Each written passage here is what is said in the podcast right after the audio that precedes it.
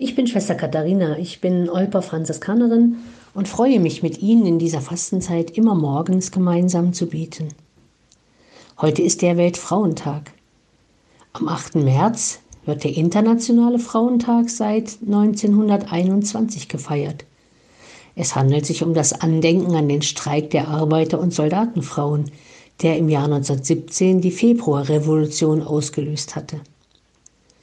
Im Laufe vieler Jahrhunderte hat es in allen Kulturen, Staatsformen und Religionen immer wieder starke Frauen gegeben, die sich gegen jede Konvention und mit Leidenschaft für die Interessen von Frauen und Mädchen eingesetzt haben.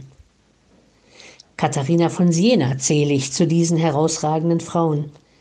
Sie hat im 14. Jahrhundert gelebt. Sie war in ihrem christlichen Glauben ziemlich radikal. Zunächst zurückgezogen als Ordensfrau, später aber als leidenschaftliche Kämpferin für die Reformen in der Kirche.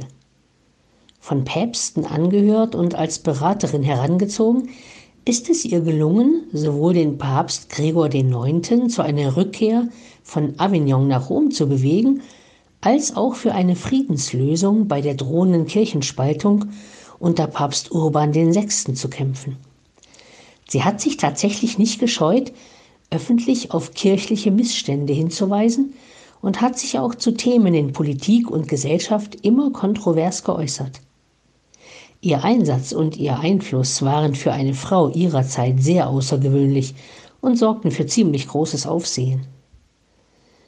Dabei muss man bedenken, sie war Analphabetin und musste schon in ihrer Familie immer dagegen kämpfen, nicht als du bist nur ein Mädchen dazustehen und die Heiratspläne der Mutter zu erfüllen.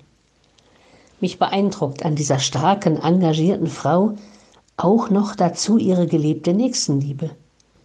In der schweren Pestepidemie in ihrer Heimatstadt Siena hat sie Tag und Nacht gearbeitet und sich um die Kranken, Sterbenden und Toten gekümmert. Sie hatte weder vor Obrigkeiten in Kirche und Staat Angst und schon gar nicht vor Ansteckung, Krankheit oder Tod. Eine echt starke Frau.